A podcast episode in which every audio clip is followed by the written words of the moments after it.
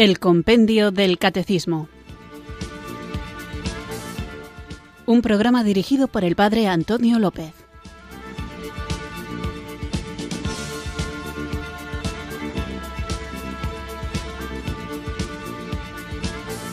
Muy buenas tardes, queridos oyentes de Radio María. Recibido un cariñoso saludo desde Irurzun, en Navarra, quienes sintonizáis una tarde más esta emisora que cambia vidas, Radio María, para escuchar el programa El Compendio del Catecismo, nuestro espacio diario de formación aquí en Radio María de lunes a viernes de 4 a 5 de la tarde, una hora antes en las Islas Canarias, en el que vamos repasando, recorriendo, saboreando despacito cada una de las preguntas y respuestas del compendio del catecismo. Es necesario, es preciso y es una cosa espontánea el querer conocer aquello que amamos y que cuanto más lo conocemos, pues más lo amamos y cuanto más lo amamos, más lo queremos conocer y cuanto lo conocemos y amamos, pues brota también espontáneo el deseo de compartirlo y de vivirlo y cuando sucede, que ocurre a menudo, también defenderlo. Así que vamos a invocar juntos el don del Espíritu Santo para que Él nos guíe, nos acompañe durante esta hora y durante toda nuestra vida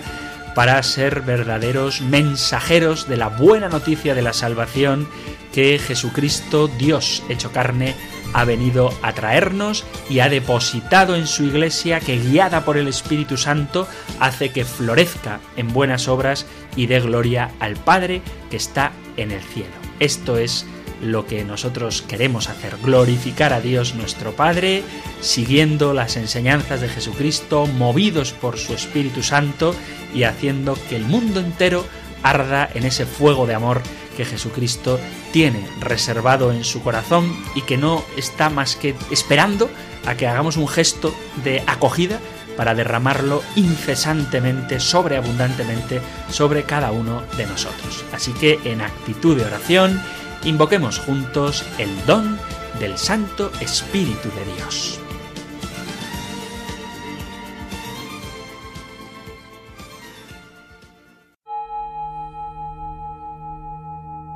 Ven Espíritu,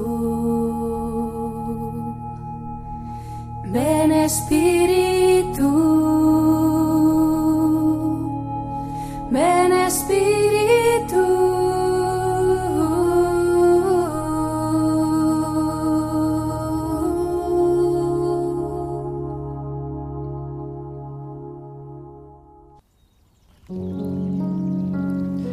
Ven Espíritu Santo, ilumíname para que sepa decir las mejores palabras, esas que puedan hacer bien a los demás. Tómame, Espíritu Santo, para que a través de mis gestos se exprese el amor de Jesús y los demás puedan crecer en la amistad que les ofreces. Dame flexibilidad y apertura para que me adapte con sencillez a las necesidades de los otros. Dame un oído atento para escuchar lo que tú me digas a través de ellos. Fecunda y reaviva los carismas que derramaste en mi vida para cumplir mi misión en el mundo. Guíame, Espíritu Santo. No dejes que confunda el camino. Enséñame a discernir para que no me desgaste cuidando la apariencia o buscando la fama. No dejes que ponga mi apoyo en falsas seguridades que me alejan de ti. Toca mi interior, Espíritu Santo, para que viva de ti, para que me deje llevar por ti donde quieras, como quieras, cuando quieras. Para que mi camino me oriente siempre a ti, para que siempre esté contigo, para que sepa de verdad que solo en ti está la fuente de la vida. Gracias, Espíritu Santo, porque puedo participar en la construcción del reino de Dios y así puedo crecer en tu amor. Amén.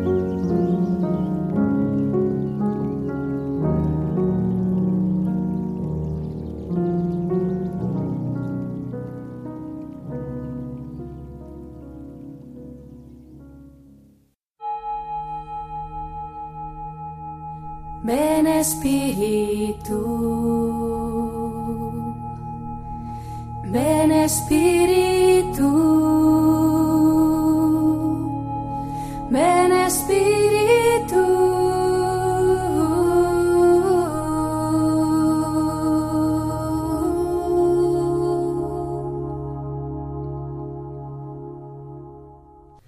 Después de invocar juntos el don del Espíritu Santo, vamos allá con nuestro programa de hoy.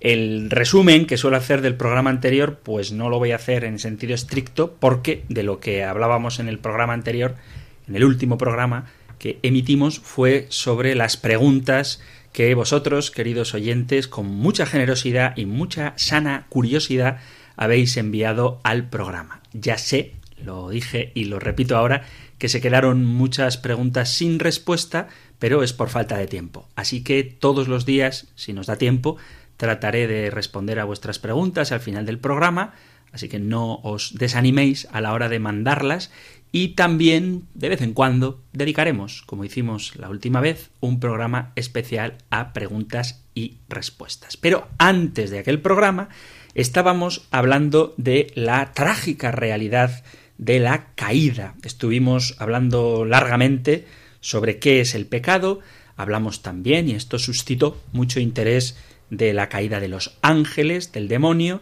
y después dedicábamos varios programas a el pecado original y las consecuencias que éste tiene.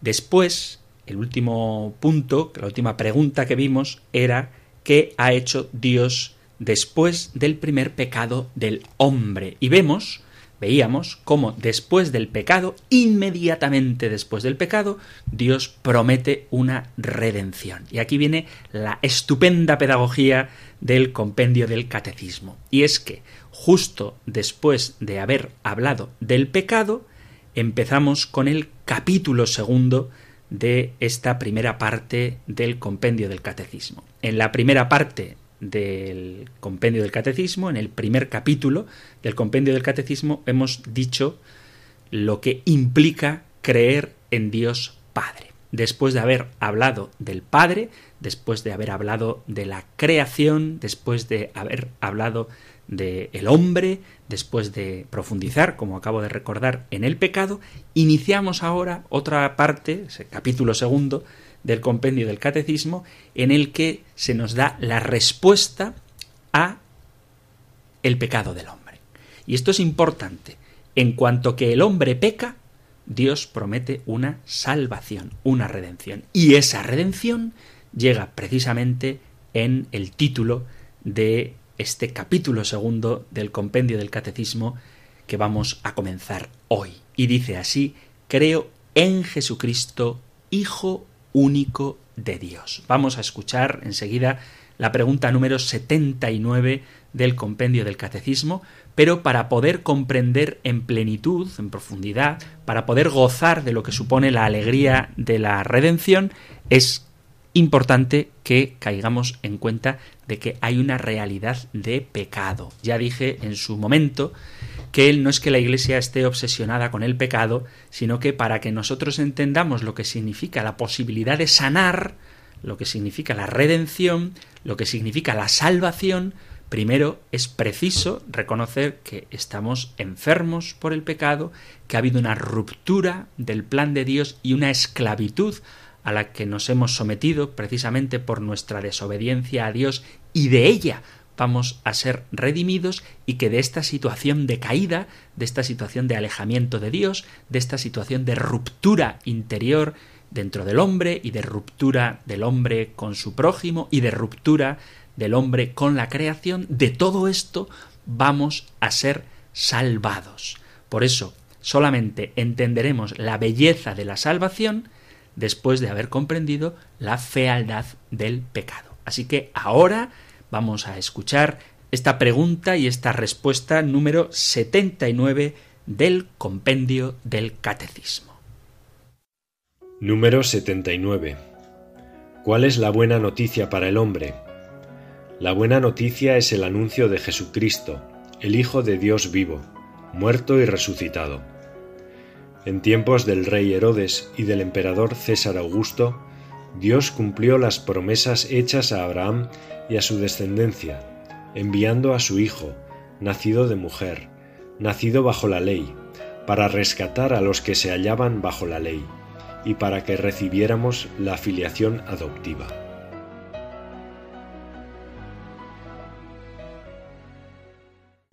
Esto es lo que nos dice el número, la pregunta número 79 del compendio del catecismo. Y me parece sumamente importante a nivel práctico. Bueno, una cuestión etimológica, que me gustan mucho las etimologías, y que estoy seguro de que todos vosotros sabéis, y si no la sabéis, pues la vais a aprender ahora, es qué significa literalmente la palabra evangelio. La palabra evangelio tiene dos partes al principio eu, eu, que significa bueno, de ahí viene, por ejemplo, la palabra, aunque la connotación no sea buena, pero la palabra eutanasia, que significaría buena muerte, o eugenesia, que significaría buena genética, aunque repito que la connotación no es demasiado adecuada, no es demasiado buena, la connotación etimológicamente lo que significa la palabra es eso.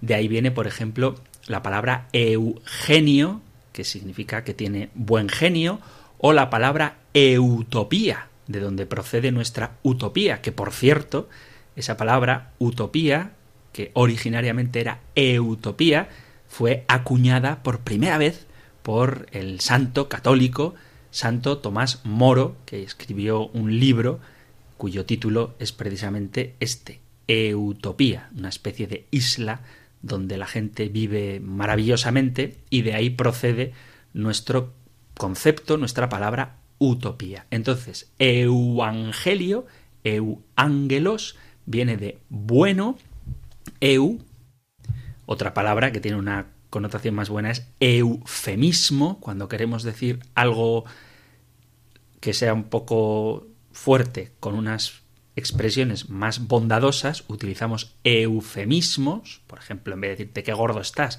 digo estás un poco rellenito, pues eso es un eufemismo. Bueno, pues euangelos, evangelio, viene de buena, que es algo bueno, y angelos, angelos significa mensajero o noticia. Entonces, evangelio etimológicamente significa buena noticia. Y me parece fundamental que nosotros entendamos que la vida evangélica implica, ante todo, llevar una existencia marcada por esta realidad de que tenemos una buena noticia. Y como es buena, nos mantiene alegres y como es noticia, tenemos que compartirla, pero no como un imperativo impuesto desde fuera, sino como una fuerza interior que nos empuja a querer compartir con el mundo entero este gozo del Evangelio, lo que el compendio del catecismo nos habla, que Dios ha cumplido sus promesas en la muerte y resurrección de Jesucristo, que es el mismo Dios nacido de María Virgen, nacido de una mujer, como dice la carta a los Gálatas capítulo 4, nacido bajo la ley. Y esto me parece importante a nivel práctico porque hay que reconocer que la imagen que desde fuera de la Iglesia se tiene de lo que es el Evangelio dista mucho de lo que el Evangelio es en realidad. Y aquí quizá al que le corresponda, pues que haga un examen de conciencia. ¿Por qué digo lo del examen de conciencia? Realmente cuando hablamos de Jesucristo, cuando hablamos de la buena nueva, cuando hablamos del Evangelio, que etimológicamente significa buena nueva, estamos anunciando algo que expresa gozo, alegría y permanente, perpetua, constante novedad, porque lo que es una noticia es precisamente algo nuevo. Si me permitís, también la definición de la palabra noticia es precisamente comunicación o informe que se da acerca de un hecho o un suceso reciente, en especial si se divulga en un medio de comunicación. Esta es la definición de noticia. Entonces, que el Evangelio sea buena noticia significa que ha de comunicarse un hecho o suceso reciente. Alguno puede decir, pero hombre, ¿cómo reciente? Si el Evangelio está escrito hace miles de años y Jesús vivió hace ya más de dos mil años. Bueno, pero es que es una permanente novedad. Y esto es lo que tenemos que comunicar y transmitir los creyentes cuando hablamos del Evangelio, que se trata de una buena noticia, que es algo que viene a renovar, a innovar, a recrear todas las cosas, toda tu existencia, tu forma de relacionarte con Dios, tu forma de verte a ti mismo, tu forma de relacionarte con el prójimo y tu forma de relacionarte incluso con toda la creación. Esto significa buena noticia. Y por eso, cuando nosotros nos acercamos a personas, sobre todo que no comparten nuestra fe, o incluso que comparten nuestra fe pero la viven como si fuera una carga, tenemos que renovar, lavar la cara y devolver a la palabra Evangelio y por supuesto al contenido del Evangelio el gozo, el brillo, la claridad que contienen en su interior. Mirad, es verdad, lo vamos a ver ahora mismo, que el Evangelio implica ascesis, implica morir a uno mismo, implica sacrificio, implica luchar contra las pasiones. Es, cierto esto, y no hay ningún reparo en que cuando toque hablemos de ello. Es verdad que en el Evangelio aparecen realidades terribles como las que hemos tocado en los puntos anteriores, como por ejemplo cuando hablábamos de el mal, porque existe el mal si Dios es bueno, pues es verdad que en el mundo existe el mal, es verdad que existe el demonio, es verdad que existe un enemigo que quiere perdernos, y es verdad que existe la terrible realidad del pecado. Todo esto es verdad. Pero nosotros, de lo que somos anunciadores, no es ni de la victoria del dolor y del sufrimiento, ni desde luego del poder de Satanás, ni tampoco de la fuerza del pecado, sino que el fondo y la superficie también, el contenido del anuncio que nosotros tenemos que hacer es la victoria de Jesucristo que da sentido al dolor, la victoria de Jesucristo que vence al pecado y la victoria de Jesucristo que derrota definitivamente al gran enemigo del hombre que es el maligno. Y por eso en nuestro enfoque tenemos que aprender a poner en el centro a Jesucristo. El cristocentrismo, es decir, la centralidad de Jesús, debe estar presente en la predicación de la Iglesia. Y cuando digo la Iglesia, no me refiero a la predicación de los sacerdotes desde el púlpito, sino en la vida de los cristianos que todos nosotros, por el mero hecho de estar bautizados, estamos llamados a ser luz y sal que quien nos mire a nosotros vea en nuestro rostro, en nuestra expresión, la alegría de quien sabe que Jesucristo vive, de quien sabe que Jesucristo ha vencido al pecado y de quien sabe que Jesucristo ha vencido a la muerte. Y muchas veces esto se nos olvida. Me doy cuenta por muchos foros que hay dentro de la Iglesia, que parece que uno es más consciente de la realidad que vive su Iglesia cuando pone el acento en las cuestiones negativas. Que si hay sacerdotes que no cumplen con la liturgia, que si hay sacerdotes que no predican las verdades de fe, que si hay familias que han perdido su conciencia de llamada a la santidad, que hay muchos jóvenes que no creen en Dios, que parece que hay divisiones incluso dentro del propio Vaticano, que las eh, autoridades de la Iglesia no son suficientemente claras, que la formación en los seminarios podría ser mucho mejor de lo que es, que los jóvenes ahora ya no creen en el amor para siempre, que el afán de dinero y la codicia y la lujuria y la envidia y la indiferencia parece que colman el mundo entero, todo esto no es mentira. No digo que sea mentira. Pero lo que no podemos hacer es creer que un cristiano es más consciente de la realidad de la Iglesia cuando únicamente subraya todas estas realidades oscuras, dejando de lado la gran realidad que nos salva, que es Jesucristo. Y que es verdad que hay un pecado, pero también es verdad que ya Dios ha respondido a ese pecado en Jesucristo muerto y resucitado. Alguno me dirá, entonces, ¿qué opinas tú? ¿Que no hay que hablar de estas realidades malas del mundo? ¿Tenemos que ser ingenuos? No, no tenemos que ser ingenuos, tenemos que ser realistas. Pero a la hora de anunciar el Evangelio, tenemos que hacerlo siempre a la luz de Jesús. Cuando digo a la luz de Jesús, subrayando luz, lo digo para que no lo hagamos a la sombra de quienes reniegan de Jesús. ¿Por qué? Mirad, os pongo un ejemplo que creo que es muy útil, porque además es que cualquiera que quiera ofrecer un producto lo va a ofrecer de esta manera. Cuando tú ves un anuncio de cosméticos, por ejemplo, tú no ves a una mujer llena de granos y obesa y entonces le dice el producto, la crema, ¿no? Una crema, una crema para embellecer, cosmética.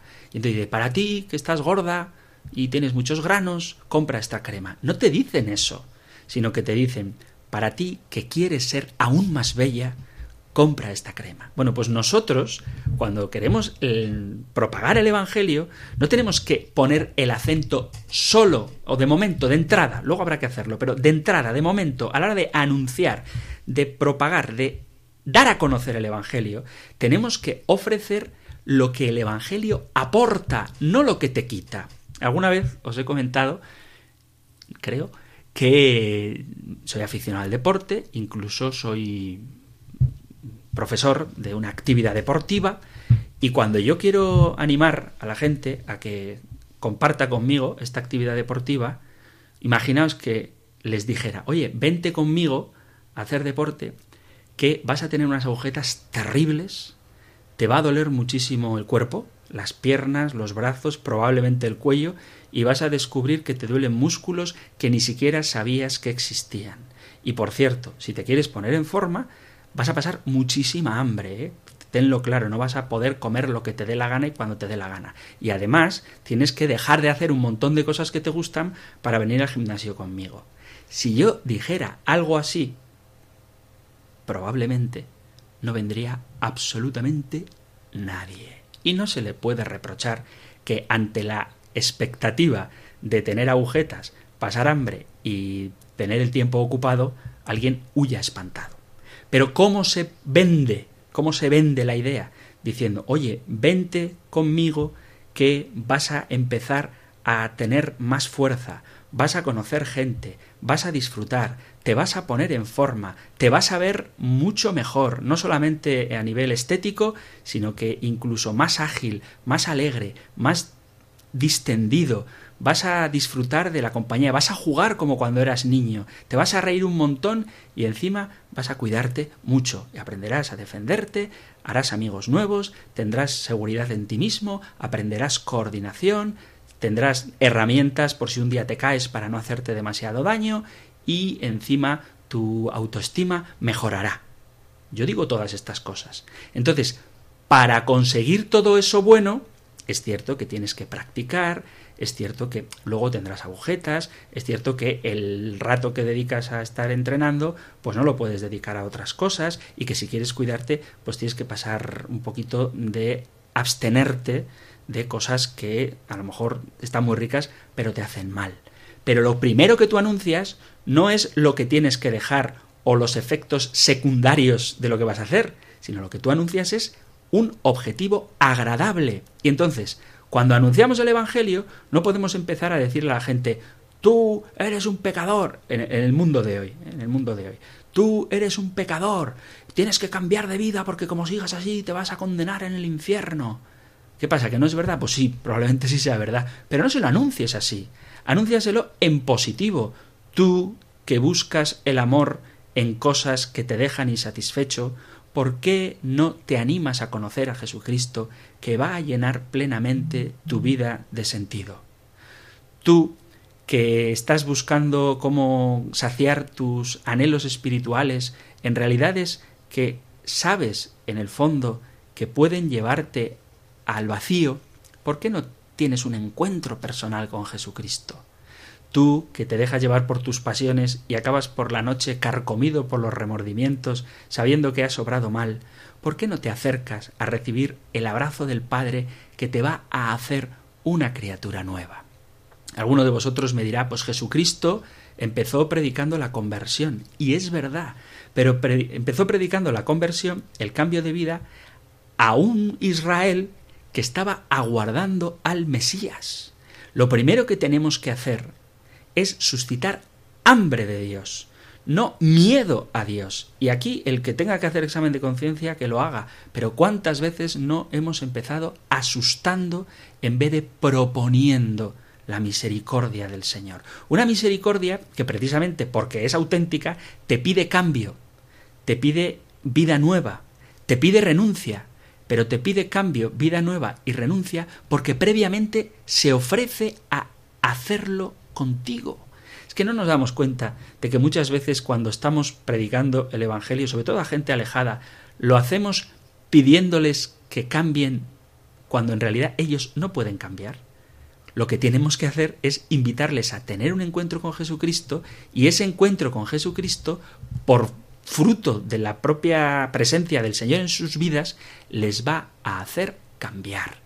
Por eso, queridos amigos, queridos oyentes, esto es una frase también del Papa Francisco, en el Evangelii Gaudium, la alegría del Evangelio, tenemos que volver a recordar y vivir que la presencia de Jesús en la vida, que la vida nueva que Cristo viene a traernos es una noticia alegre y gozosa. Y no podemos tener, dice el Papa, no podemos tener cara de vinagre. Es verdad que uno, esto lo he dicho más de una vez en algún sermón, uno no tiene culpa de la cara que tiene, porque cada uno tiene la cara que tiene. Pobrecillo o no, ¿eh? pobrecillo o no, que hay gente muy guapa por ahí.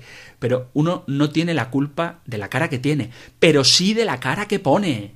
Y muchas veces a mí me gustaría que hicierais prueba cuando vayáis a misa, salid pronto, o mejor dicho, esperaos a que salgan de misa después de haber ido vosotros, digo, para que os quedéis un rato en acción de gracias después de la comunión.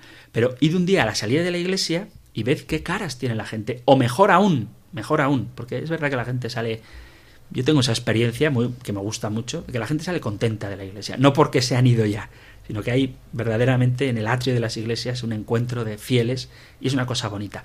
Pero haced un día de monaguillos, pedidle permiso al sacerdote para hacer de, acólitos.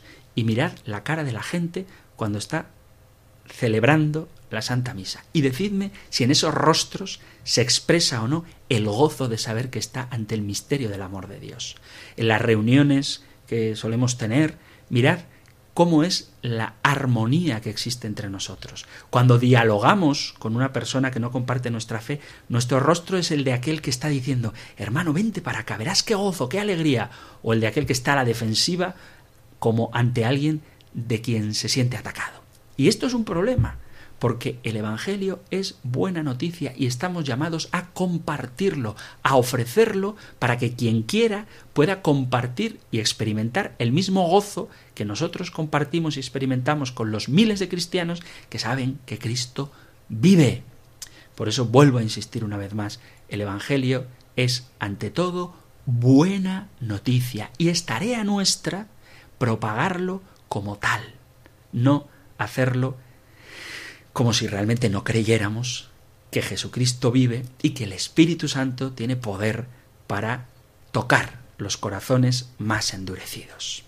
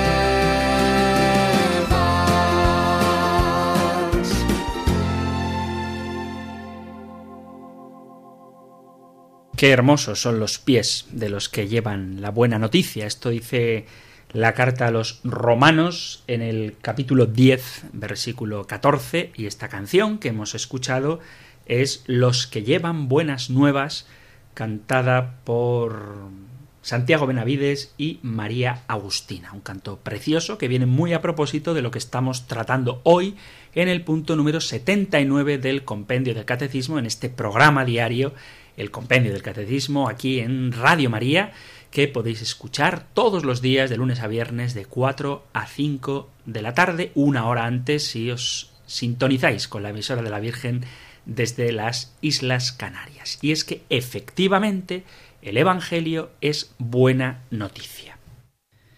¿Qué es de lo que estamos hablando hoy? No se nos tiene que olvidar esto. Qué hermosos son los pies del que trae la noticia de la salvación, del que anuncia la salvación. Qué bonitos deberían ser los pies de los cristianos. Y no me refiero a que no tengan durezas o callos y las uñas cortas, sino sobre todo porque esos pies caminan sembrando el gozo que Jesucristo está vivo, que Él es la respuesta que Dios da al pecado del hombre y que esa respuesta no es proporcional, como hemos leído muchas veces en el capítulo quinto de la carta a los romanos, con la ofensa, sino que donde abundó el pecado, sobreabundó la gracia.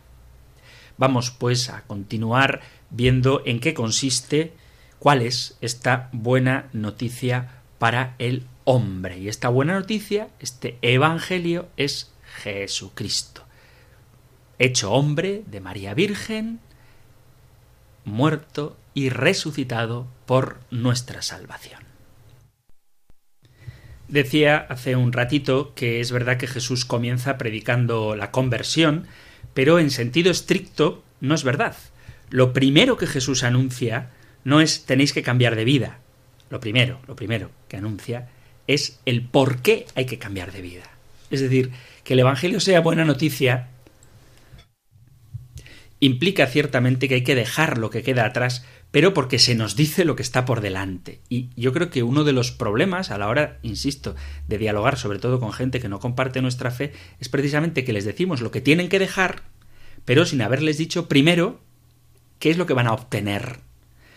Dice, leo el Evangelio de San Marcos capítulo 1 versículo desde el 14. Dice, después de que, de que Juan fue entregado, Jesús se marchó a Galilea a proclamar el Evangelio de Dios, la buena noticia. Y el Evangelio es este. Decía, versículo 15, decía, se ha cumplido el tiempo y está cerca el reino de Dios. Esto es lo primero. Se ha cumplido el tiempo, está cerca el reino de Dios, convertíos y creed en el Evangelio. Creed en la buena noticia, que es que se ha cumplido el tiempo y que está cerca el reino de Dios. Cuando Jesús anuncia que está cerca el reino de Dios, lo que está diciendo, y esta es la gran noticia, es que la iniciativa por parte de Dios de acercarse a los hombres de una nueva forma, de una nueva manera, está aquí, y que ya desde ahora se puede vivir acogidos por esta cercanía de Dios que se manifiesta precisamente en la persona de Jesucristo. Pero lo primero que Jesús predica, lo primero que anuncia, antes de pedir a la gente que cambie de vida, lo primero que anuncia es se ha cumplido el tiempo y está cerca el reino de Dios.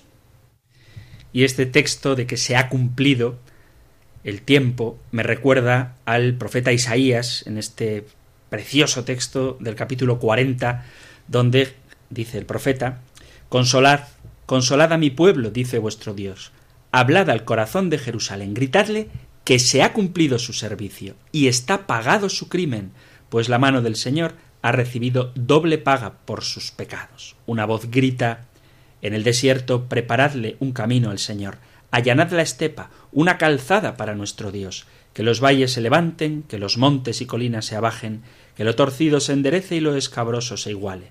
Se revelará la gloria del Señor y verán todos juntos. Ha hablado la boca del Señor. Dice una voz, grita, Respondo, ¿qué debo gritar? Toda carne es hierba y su belleza como flor campestre. Se agosta la hierba, se marchita la flor, cuando el aliento del Señor sopla sobre ellos. Sí, la hierba es el pueblo, se agosta la hierba, se marchita la flor, pero la palabra de nuestro Dios permanece para siempre. Mirad, salto un poquito al versículo 10, el Señor Dios llega con poder y su brazo manda. Mirad, viene con él su salario y su recompensa lo precede. Como un pastor que apacienta el rebaño, reúne con su brazo los corderos y los lleva sobre el pecho, cuida él mismo las ovejas que crían. Este es el gran anuncio. Ya se ha cumplido el tiempo. Ya viene el Señor. Él ha dado por pagado el delito que habíais cometido. Esta es la buena noticia. Pero por eso insisto que tenemos que empezar anunciando la buena noticia de la salvación. Y la consecuencia de esa buena noticia, lo veremos ahora, es el cambio de vida. Pero no podemos pedir a alguien que cambie de vida mientras no haya acogido esta buena noticia. Porque la buena noticia, el Señor en nuestra vida, es lo que nos posibilita una vida nueva. Entonces, ¿cuál es la buena noticia? Pues la buena noticia es que el amor gratuito de Dios se ha manifestado a nosotros por medio de Jesucristo, quien derrotó a la muerte y dio a luz para todos nosotros la vida y la inmortalidad. Esa es la buena noticia.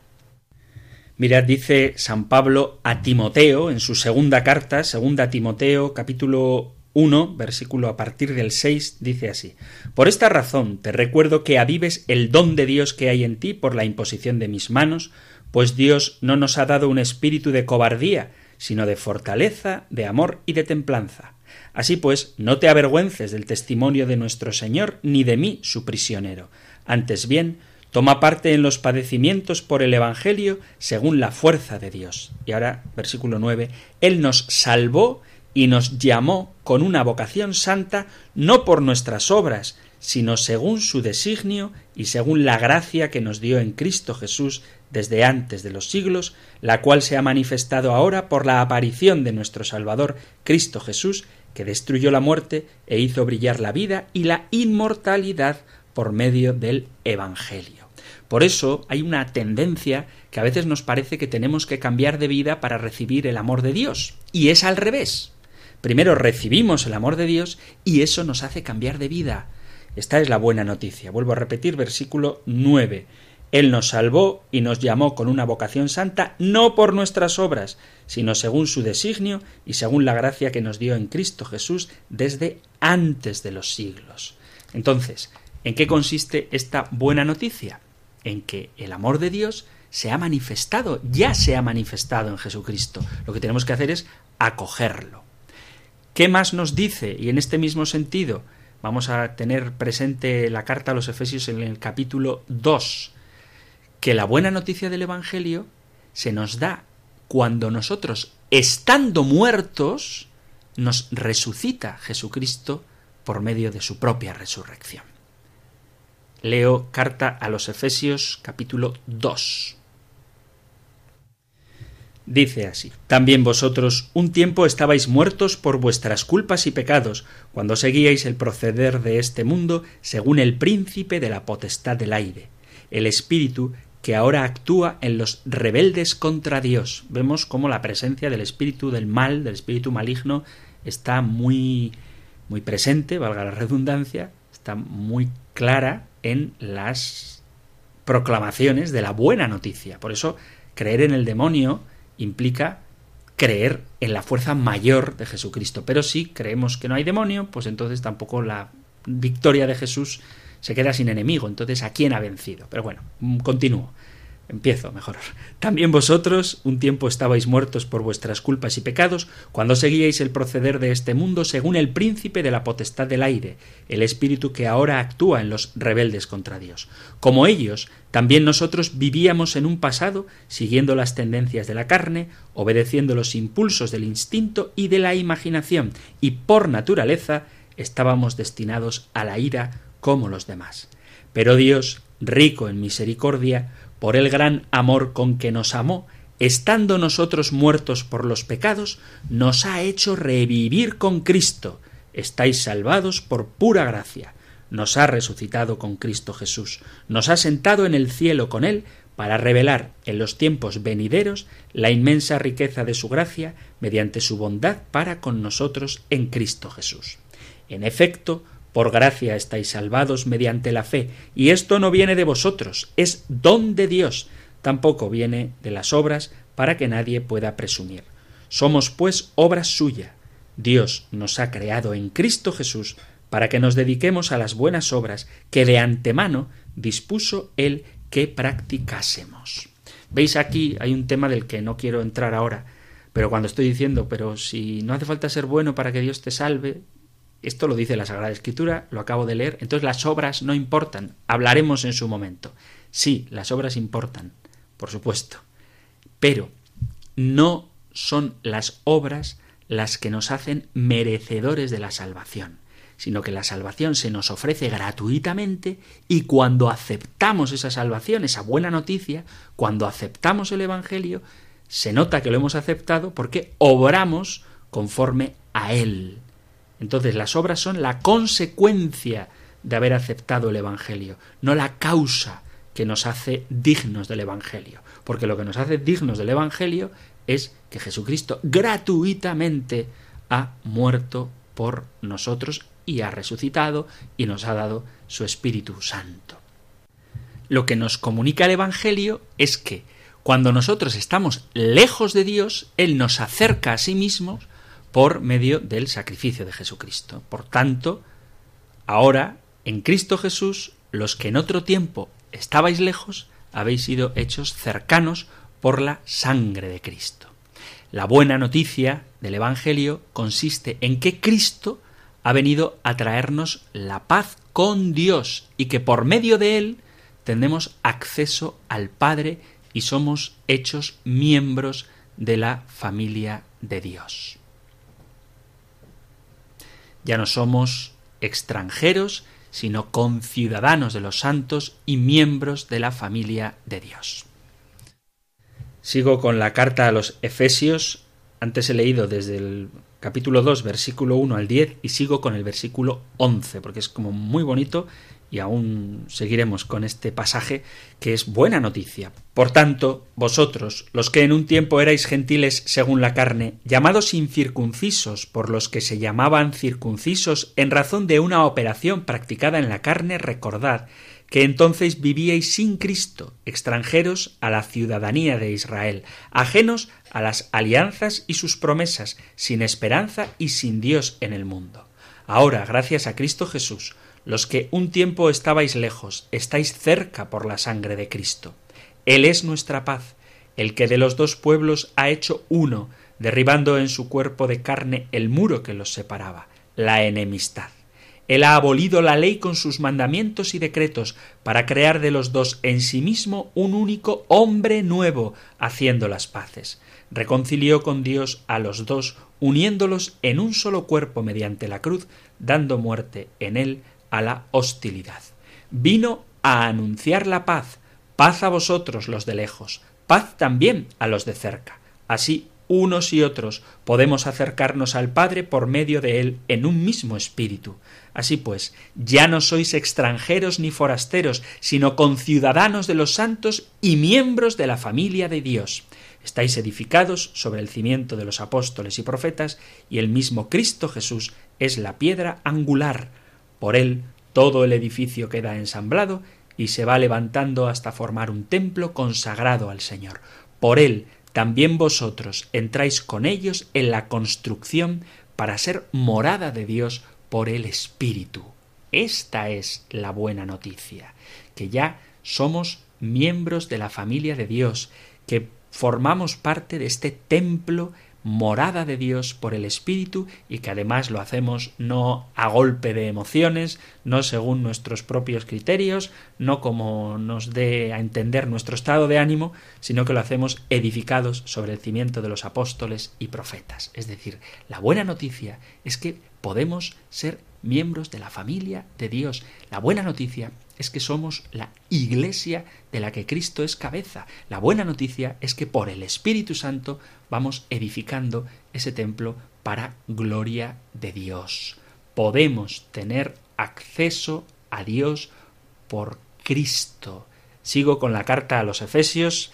En el capítulo 3 dice así, a propósito también de la iglesia a la que pertenecemos, leo capítulo 3 de la carta a los Efesios, versículo 10.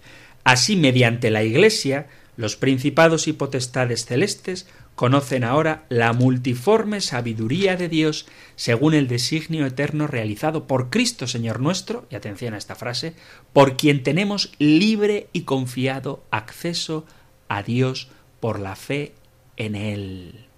Así pues, os pido que no os desaniméis ante lo que sufro por vosotros, pues redunda en gloria vuestra. Qué bonito. Esta es la buena noticia, que tenemos libre acceso a Dios. La buena noticia que nos comunica el Evangelio es que todos nosotros somos coherederos de Dios en Cristo, miembros de su cuerpo que es la Iglesia y partícipes de las promesas de Dios en Cristo Jesús. Sigo con este pasaje precioso de la carta a los Efesios en el versículo 6, capítulo 3, versículo 6 dice que también los gentiles, todos nosotros, o sea, además del pueblo judío, somos coherederos, miembros del mismo cuerpo y partícipes de la misma promesa en Jesucristo por el Evangelio del cual yo soy, dice San Pablo, servidor por la gracia que Dios me dio con su fuerza y su poder. Luego dice a mí, el más insignificante de los santos, se me ha dado la gracia de anunciar a los gentiles la riqueza insondable de Cristo e iluminar la realización del misterio escondido desde el principio de los siglos en Dios, creador de todo. Esta es la buena noticia y no podemos opacarla, no podemos oscurecerla, no podemos eclipsarla, ni mucho menos dejar que las realidades difíciles que ciertamente existen en el mundo oscurezcan la grandeza de la buena noticia que es el Evangelio. La buena noticia que comunica el Evangelio es que la palabra de la buena nueva es poder de Dios y sabiduría de Dios. Es muy bonito esto que dice San Pablo en la carta a los romanos cuando anuncia capítulo 1, versículo 16 y 17, dice, porque no me avergüenzo del Evangelio, que es poder de Dios para salvación de todo aquel que cree en él, primero para el judío y también para el griego, porque el Evangelio es justicia de Dios que se revela por fe y para la fe, como está escrito, el justo vivirá por su fe. Creer en el Señor implica aceptar esta buena noticia. Implica creer que hemos sido sellados con el Espíritu Santo, que se convierte para nosotros en esta seguridad de la herencia que Dios nos ha prometido. La buena noticia del Evangelio es que por la fe en Jesucristo, por Cristo, Dios con nosotros, el Padre nos libra del poder del mal y nos traslada al reino de su Hijo Jesucristo. Por eso hay que creer en el demonio, ver el mal que realmente existe, pero darnos cuenta de que la gran noticia del Evangelio es que hemos sido liberados de este mal. Dice San Pablo a los colosenses en el capítulo 1, leo desde el versículo 9. Por eso también nosotros, desde que nos enteramos, no dejamos de orar por vosotros y pedir que consigáis un conocimiento perfecto de su voluntad con toda sabiduría e inteligencia espiritual. Fijaos lo que dice. De esta manera vuestra conducta será digna del Señor agradándole en todo. O sea que lo de las obras sí, pero como consecuencia. De esta manera vuestra conducta será digna del Señor agradándole en todo, fructificando en toda obra buena y creciendo en el conocimiento de Dios. Importante conocer. Para eso está el compendio del catecismo. Fortalecidos plenamente, según el poder de su gloria, para soportar todo con paciencia y magnanimidad, con alegría, dando gracias a Dios Padre, que os ha hecho capaces de compartir la herencia del pueblo santo en la luz. Y luego dice, Él nos ha sacado del dominio de las tinieblas y nos ha trasladado al reino del Hijo de su amor, por cuya sangre hemos recibido la redención, el perdón de los pecados. ¿Por qué hemos hablado tanto del pecado? Para que nos demos cuenta de que hemos sido liberados del pecado, que nos ha trasladado al reino de su Hijo querido, del, Hijo de su amor, dice la traducción de la conferencia episcopal, por cuya sangre hemos recibido la redención, el perdón de los pecados. Hemos sido redimidos. La buena noticia del Evangelio nos comunica que siendo nosotros enemigos de Dios, haciendo malas obras, nos ha reconciliado consigo mismo por medio del sacrificio de Cristo. Sigo en la carta a los colosenses, que dice ideas muy parecidas a la de los efesios, pero leo Colosenses versículo 21. Vosotros, en otro tiempo, estabais también alejados y erais enemigos por vuestros pensamientos y malas acciones. Ahora, en cambio, por la muerte que Cristo sufrió en su cuerpo de carne, habéis sido reconciliados para ser admitidos a su presencia, santos, sin mancha y sin reproche, a condición de que permanezcáis cimentados y estables en la fe e inamovibles en la esperanza del Evangelio que habéis escuchado, el mismo que se proclama en la creación entera bajo el cielo, del que yo, Pablo, he llegado a ser servidor. Se nos anuncia en el Evangelio que Dios nos salva y nos llama no por nuestras obras, como hemos leído antes en la segunda carta a Timoteo capítulo 1 versículo 9, sino por el amor que Dios nos tiene. Es tan hermoso el amor gratuito de Dios. Escuchad la carta a los romanos, dice así, capítulo quinto de la carta a los romanos, leo desde el versículo 3, más aún, nos gloriamos incluso en las tribulaciones, sabiendo que la tribulación produce paciencia, la paciencia, virtud probada, la virtud probada, esperanza, y la esperanza no defrauda, porque el amor de Dios ha sido derramado en nuestros corazones por el Espíritu Santo que se nos ha dado. En efecto, cuando nosotros estábamos aún sin fuerzas, en el tiempo señalado, Cristo murió por los impíos. Ciertamente, Apenas habrá quien muera por un justo. Por una persona buena, tal vez se atrevería alguien a morir. Pues bien, Dios nos demostró su amor en que, siendo nosotros todavía pecadores, Cristo murió por nosotros. Con cuánta más razón, pues, justificados ahora por su sangre, seremos por él salvados del castigo. Si cuando éramos enemigos fuimos reconciliados con Dios por la muerte de su Hijo, con cuánta más razón estando ya reconciliados, seremos salvados por su vida. Y no solo eso, sino que también nos gloriamos en Dios por nuestro Señor Jesucristo, por quienes hemos, por quien hemos obtenido ahora la reconciliación.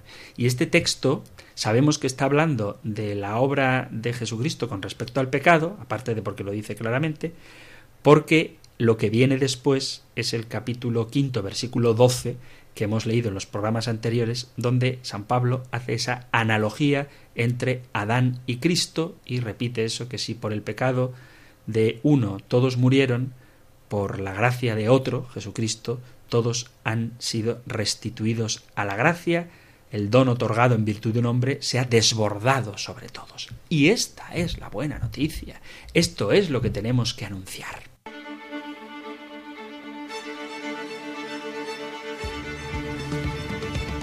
Así que, queridos amigos, queridos oyentes, con rostro alegre, con actitud gozosa, con esperanza cierta y con un mensaje siempre indicador de una buena noticia, vamos a terminar el programa de hoy y como ha pasado el tiempo volando, como siempre, espero que hayáis disfrutado escuchando tanto como yo hablando, os recuerdo que podéis poneros siempre que queráis en contacto con el programa Podéis hacerlo cuando no es en directo, a través de las llamadas de teléfono, las 24 horas del día.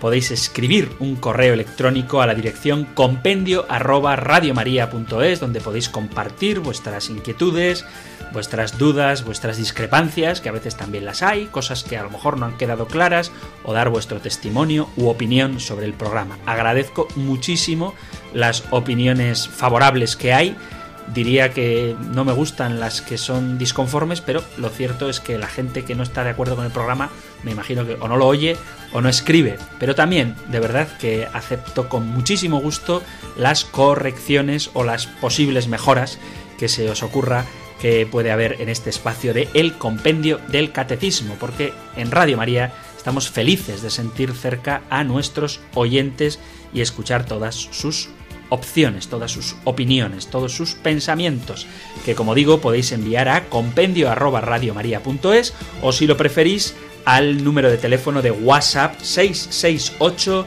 594 383 668 594 383. Termino dándoos la bendición del libro de los números en el capítulo sexto, versículos a partir del 24. El Señor te bendiga y te proteja, el Señor ilumine su rostro sobre ti y te conceda su favor, el Señor te muestre su rostro y te conceda la paz. Muchísimas gracias por estar ahí, gracias por escuchar este programa del Compendio del Catecismo y si queréis volveremos a encontrarnos en un próximo programa. Un abrazo.